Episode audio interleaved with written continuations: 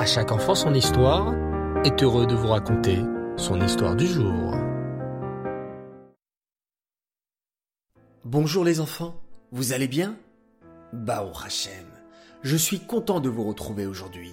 Et, comme vous le savez, on avance jour après jour dans le conte du Homer qui nous amène au don de la Torah où nous fêterons Shavuot.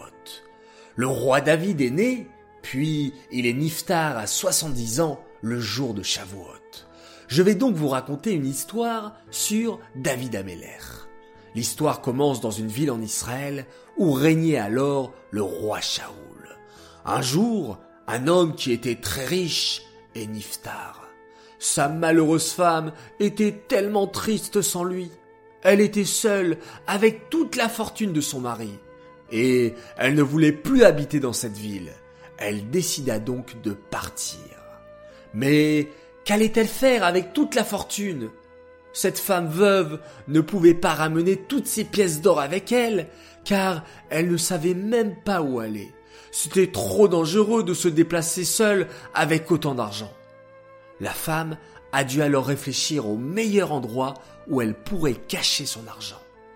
Elle réfléchit, chercha longtemps et finit par trouver une solution. Écoutez les enfants, quelle fut l'idée de la cachette? Dans les cruches de miel. Et oui, elle se procurerait des cruches et dans chacune d'elles, elle rangerait ses pièces d'or jusqu'à la mi-hauteur. Puis, elle verserait dessus du miel de façon à remplir les cruches jusqu'au bord. De la sorte, personne ne pourrait se douter que le fond cachait un trésor. La femme était très contente de cette superbe idée, et elle était certaine que personne n'allait trouver toutes ces pièces d'or. Eh bien, on va voir si le plan de la femme a bien fonctionné. Une fois que la femme eut fini de placer les pièces d'or dans chaque ruche, elle les recouvrit de miel, puis elle alla chez Yitzhak, un ami de son mari, pour lui demander de garder les cruches jusqu'à ce qu'elle revienne. Rends-moi un grand service, lui dit-elle. Je dois quitter la ville pour quelque temps. Si tu veux bien garder les cruches chez toi, jusqu'à mon retour, je t'en récompenserai généreusement. Yitzhak accepta et la veuve partit tranquillement. Peu après, Yitzhak qui était occupé à préparer un festin pour célébrer le mariage de son fils, eut besoin de miel. Il était pressé et n'avait pas le temps d'acheter beaucoup de miel. Tout à coup, il s'est souvenu des cruches de la veuve et il eut l'idée de prendre du miel de ses cruches. Bah, se dit-il, je remplacerai plus tard le miel que je prendrai. Il se dirigea vers la pièce où les cruches étaient alignées et commença à prendre de l'une d'elles le miel dont il avait besoin. Quelle ne fut pas sa surprise en découvrant sous l'épais liquide une quantité incroyable de pièces d'or. Sa curiosité s'enflamma. Rapidement, Yitzhak vida les autres cruches et il découvrit que chaque cruche cachait beaucoup de pièces d'or. Oh, quelle aubaine, quelle chance, pensa-t-il en se frottant les mains. Me voilà tout à coup fabuleusement riche. Je prendrai pour moi toutes les pièces d'or et je mettrai du miel à la place comme si rien ne s'était passé. Yitzhak se précipita de prendre les pièces d'or pour lui, puis il mit à nouveau le miel à l'intérieur. Peu de temps après, les invités arrivèrent pour le festin du mariage de son fils, et personne n'avait remarqué qu'Yitzhak avait fait quelque chose de malhonnête. Mais, quelques jours plus tard, la femme veuve arriva pour récupérer ses cruches. Elle lui demanda donc les cruches et Yitzhak lui rendit toutes les cruches. Dès que la femme arriva chez elle, vous pouvez vous imaginer les enfants ce qu'elle a fait. Et oui, la femme vida les cruches de leur miel pour récupérer les pièces d'or cachées au fond. Mais, à son grand étonnement, elle s'aperçut qu'Yitzhak avait trouvé les pièces et qu'il les avait prises pour lui. La femme fut tellement triste de ne plus avoir d'argent, et elle était tellement déçue qu'Itsrak puisse être malhonnête et voler toutes ses pièces d'or. Elle retourna avec empressement chez Yitzhak. Rends-moi lui cria-t-elle, l'argent que tu as dérobé à l'intérieur de mes cruches. Yitzhak, le voleur, lui répondit alors, Madame, êtes-vous devenue folle? Vous m'avez donné des cruches de miel, je vous ai donc rendu vos cruches de miel. De quel argent parlez-vous? Et de toute façon, des autres personnes étaient présentes lorsque vous m'avez confié les cruches de miel. Donc, madame, vous inventez des bêtises. Allez donc voir un docteur, chère madame, au lieu de raconter n'importe quoi.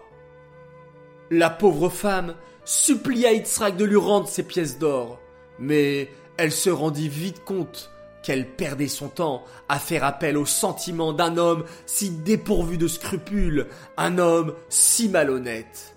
Ne sachant plus quoi faire pour récupérer ses pièces d'or, elle décida d'aller voir le roi Shaoul. Le roi Shaoul la reçut et lui dit Chère madame, je suis peiné d'entendre cela. Allez au Sanhedrin, au tribunal, et dites-lui que le roi Shaoul demande une enquête très sérieuse sur l'incident.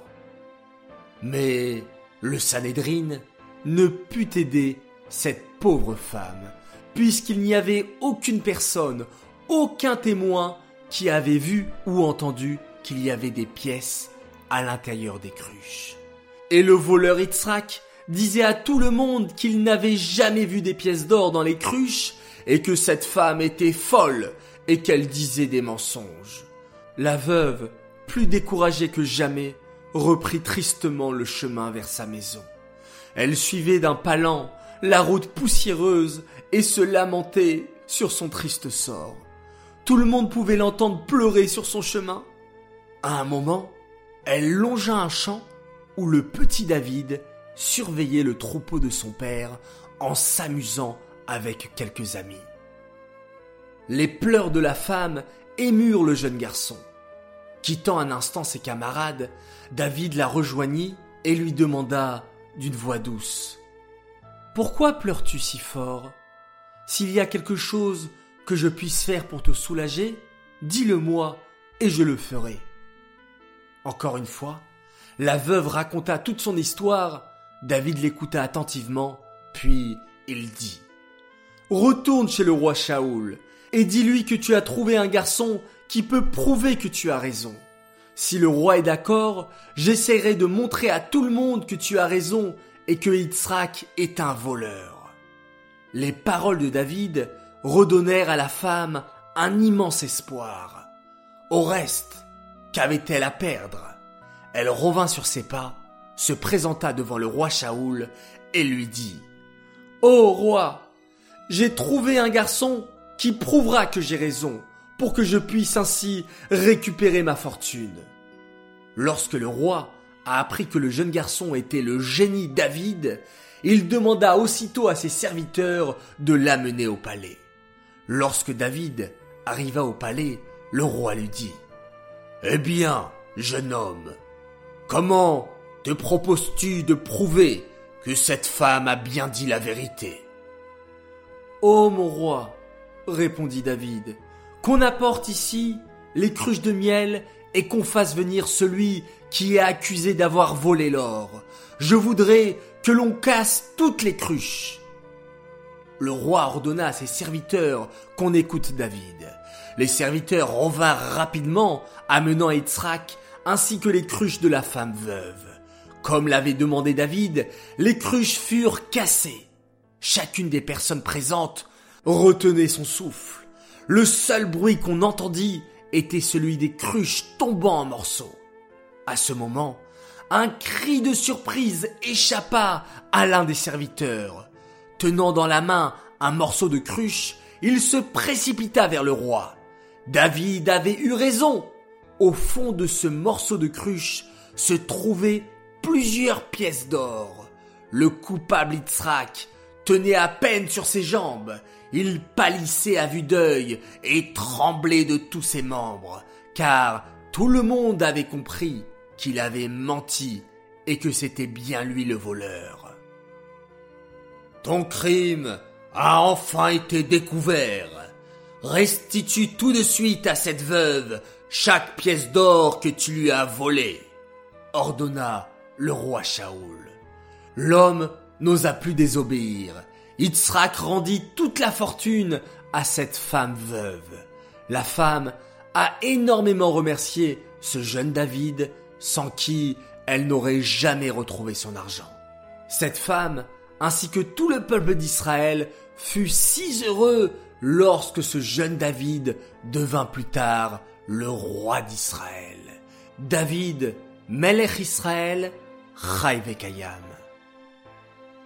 Voilà les enfants, j'espère que cette histoire vous a plu et à Shavuot, lorsque vous lirez des Télim en l'honneur de David, le grand roi d'Israël, vous penserez à cette histoire que vous pourrez raconter à vos amis.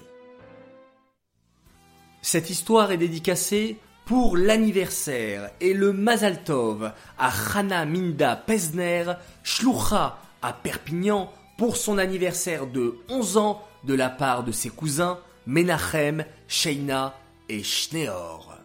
Un grand Mazal Tov également pour Dvora Berebi pour ses 8 ans. J'aimerais faire mes trois coucous du soir. Mon premier coucou pour Rivka, Menachem Mendel, Dov et Asher Mankita qui adorent nos histoires et qui nous écoutent tous les soirs. Mon deuxième coucou pour trois garçons, Mendel, Avi et Dov Awizrat du Raider de Brunois. Je vous félicite pour les Mishnayot que vous avez apprises par cœur et je vous encourage pour apprendre encore et encore plein de Mishnayot. Bravo les garçons. Et enfin, mon troisième coucou pour Rose Léa Louise, Chai David Chaim et Mila Esther Tayeb de Tel Aviv, qui souhaitent un grand Mazal Tov pour leur nouveau cousin Tinok Ben Ruth et qui font un gros bisou à leur cousin de Paris qui nous écoute tous les soirs, Inon, Eliaou, Aaron et Déborah Nakash de Nogent-sur-Marne. Voilà les enfants, avant de nous quitter, nous allons compter ensemble le Homer d'hier soir et d'aujourd'hui. Nous répétons ensemble Hayom, Shiva Asariom, Shehem, Shene Shavuot ou la Homer. Nous sommes le 17e jour, ce qui fait deux semaines et trois jours. Bravo à vous.